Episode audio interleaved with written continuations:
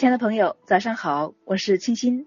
一个人的婚恋能否和谐幸福，百分之二十取决于智商，而百分之八十取决于情商。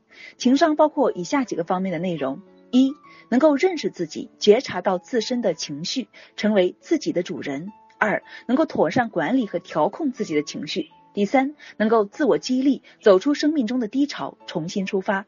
第四，能够认知他人的情绪，顺利与他人正常沟通交往。第五，具备领导和管理的能力。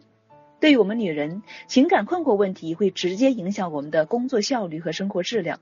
我们经常说要做一个智慧女人，那么学习情商就是我们智慧的一种体现。尤其是婚恋中的情商，是我们一生的必修课。亲爱的，成长没有捷径，学习才是最好的方法。